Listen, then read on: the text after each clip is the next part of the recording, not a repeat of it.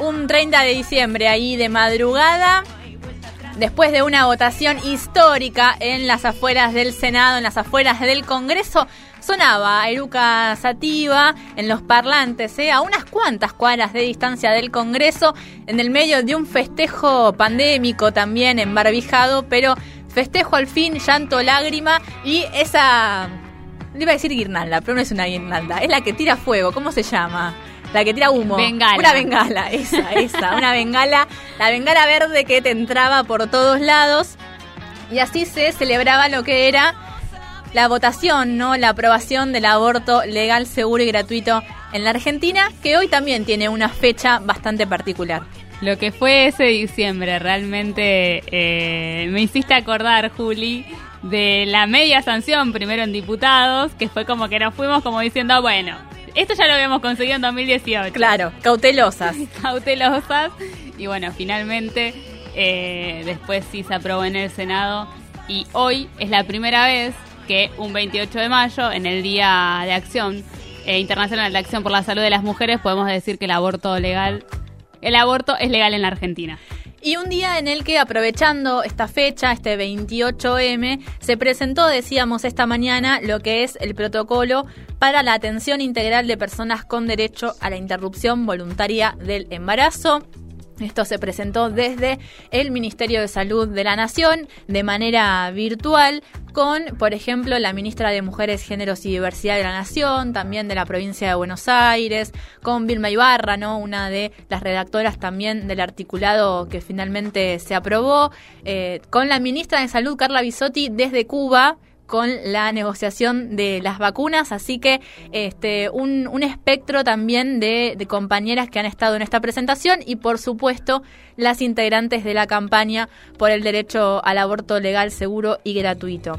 Este, este protocolo, obviamente que la ley ya se aprobó, ya se promulgó, ya está en marcha, pero los protocolos son herramientas también que permiten determinar parámetros para cuál es la correcta atención de estos casos y cómo atenderlos garantizando derechos. Ya existía un protocolo para los casos de abortos legales por los causales que ya estaban vigentes y ahora lo que se hizo entonces es actualizarlo, adaptarlo a este nuevo marco normativo que contempla la interrupción voluntaria del embarazo hasta la semana 14, es decir, no tenés que justificarlo de ninguna manera y a partir de la semana 14 sí con los causales de eh, violación de cuestiones también de salud. Así que se presentó este protocolo que hizo puntos, ¿no? Lo que hicieron en esta presentación fue eh, hacer un panorama general, ¿no? De cuáles son los temas que aborda este protocolo. Bueno, tiene en cuenta la cuestión de las consejerías, ¿no? Que eh, lo mencionaban como un punto muy importante porque a partir de que una persona embarazada ingresa al sistema de salud,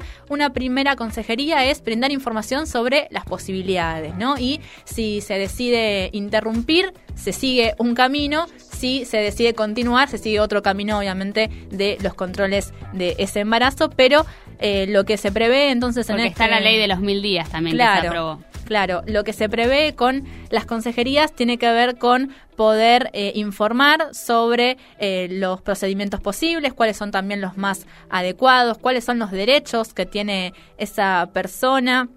Eh, también algunos requisitos y algunas prácticas puntuales en los casos en los que se registra violencia sexual, ¿no? Cómo tiene que actuar ese médico, esa médica, y también sobre eh, cómo sería la atención post-aborto, ¿no? Y la anticoncepción que le, continúa después del procedimiento. Eh, también tiene cuestiones, este protocolo, vinculadas al consentimiento informado, con cuestiones puntuales respecto a las niñas, niños y adolescentes, eh, con principios como, por ejemplo, el derecho a que esas niñas sean escuchadas, a que tengan una autonomía progresiva, ¿no? a que prime eh, el interés eh, superior, son cuestiones también que están dentro del marco jurídico eh, que, que contemplan ¿no? a, a- a los derechos humanos de las niñas, niños y adolescentes, también cuestiones vinculadas a este consentimiento de parte de las personas con discapacidad, bajo las mismas premisas, ¿no? Poder garantizar la autonomía de la persona gestante en este proceso de decisión. Unos puntos importantes también vinculados, por ejemplo, a la objeción de conciencia, ¿no? Y remarcaban en la presentación, como lo dice la ley, eh, si bien está el derecho a ejercer esta objeción de conciencia, que finalmente, recordemos que en la negociación terminó quedando, ¿no? Para eh, poder generar algunos votos de estos indecisos, pero que puede ser ejercido de manera individual, no institucional, y que además no se puede eh, hacer uso de esta objeción de conciencia en un caso de una emergencia, ¿no? En ese caso sí tiene que garantizar la práctica. Pero hay otros dos principios también que ese profesional tiene que seguir, que es no obstaculizar la práctica, es decir, decidir no hacerla, pero no ponerle trabas, y por otra parte también derivar. Bueno, algunas cuestiones también que eh, siguen, ¿no? Y que tienen que ver con estos parámetros que decíamos se planteaban en este protocolo para la atención integral de aquellas personas que tienen el derecho a una interrupción voluntaria del embarazo. 10 días de corrido, el plazo que tiene el sistema de salud para garantizar el aborto legal a estas personas. Y está buenísimo porque decíamos es una actualización. Por ejemplo, se ha actualizado también las dosis del medicamento, ¿no? O sea, que es eh, una herramienta importante para garantizar el aborto legal en un marco de derechos. La historia, aparte de la implementación del aborto, eh, la interrupción legal del embarazo en Argentina, que en realidad es eh, ley desde 1921, que está despenalizado por las causales, es una historia llena de dilaciones. Hasta que no fue el fallo FAL, eh, de la Corte en el año 2012 que se hace el protocolo para interrupción legal del embarazo, en general las personas eh, con esas causales tampoco podían acceder al derecho al aborto. Así que es fundamental que haya un protocolo, que queden en clara todas estas cuestiones, cómo tienen que actuar las instituciones, que las instituciones que tienen a todos sus, eh, todo su plantel como objetores de conciencia deriven a otras instituciones o eh, en, el, otro caso también convoquen a eh, médicos, a personal que no sea objetor de conciencia y que lo hagan los plazos establecidos. Eh, la protocolización en estos casos es fundamental porque ya la historia dice que en general han sido las dilaciones y la, interrupción del derecho o eh, lo que ha primado, así que es fundamental. Pero Juli, estuvimos, por supuesto, hablando con las protagonistas, porque si hay personas que tienen que ver con que se haya conquistado este derecho en nuestro país, son las integrantes de la campaña por el aborto eh, legal, seguro y gratuito. Integrantes de esta campaña que hoy están cumpliendo 16 años, ¿no? También en esta, en esta fecha eh, hubo mención obviamente en esta presentación, pero que eh, además van a realizar sus propias actividades, sus propias iniciativas para festejar 16 años de lucha. Obviamente que la campaña sigue una vez que ya está la ley, obviamente por la plena implementación.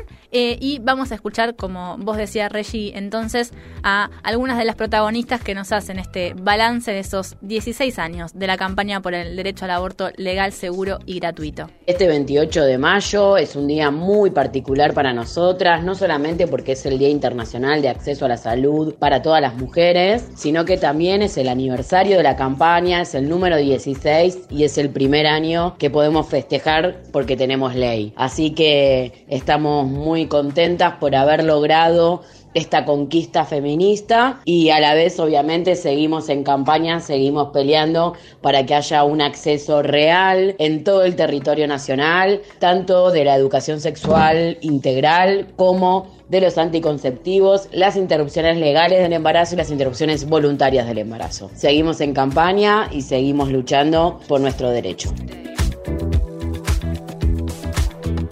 Escuchábamos a Yamila Picasso, ¿sí? integrante de la campaña por el aborto legal, seguro y gratuito, contándonos un poquito eh, por este cumpleaños, estos 16 años de la campaña y también no esta importancia de seguir eh, luchando, eh, porque bueno, esto que decíamos, ¿no? Hay en general muchos intereses por interrumpir este derecho, así que hay que estar ahí muy atentas a que se cumpla. Por esta razón y por los 16 años y porque es la primera vez que la campaña Un 28 de mayo puede decir que hay aborto legal en la Argentina. Se va a realizar el sábado 29, o sea, mañana, un encuentro federal virtual para analizar el curso de la implementación de la ley en voz de representantes de las 42 regionales de la campaña y de las 40 y redes también y de las 700 organizaciones que forman parte de la campaña. El encuentro se va a realizar eh, durante el día 29 de mayo y a las 17 horas se va a realizar una transmisión abierta de un panuelazo del encuentro, ¿sí? que podrá seguirse por el canal de YouTube de la campaña por el aborto legal. Bien, entonces hay un montón de cosas que han sucedido en el día de hoy que todavía quedan para mañana, ¿sí? En estos festejos de la campaña por el derecho al aborto legal, seguro y gratuito. Y también, como decíamos, la presentación de este protocolo hoy temprano. Así que un 28M, un Día Internacional de Acción por la salud de las mujeres más que cargadito y como decíamos, ¿no? Para festejar que es el primero con aborto legal en la Argentina.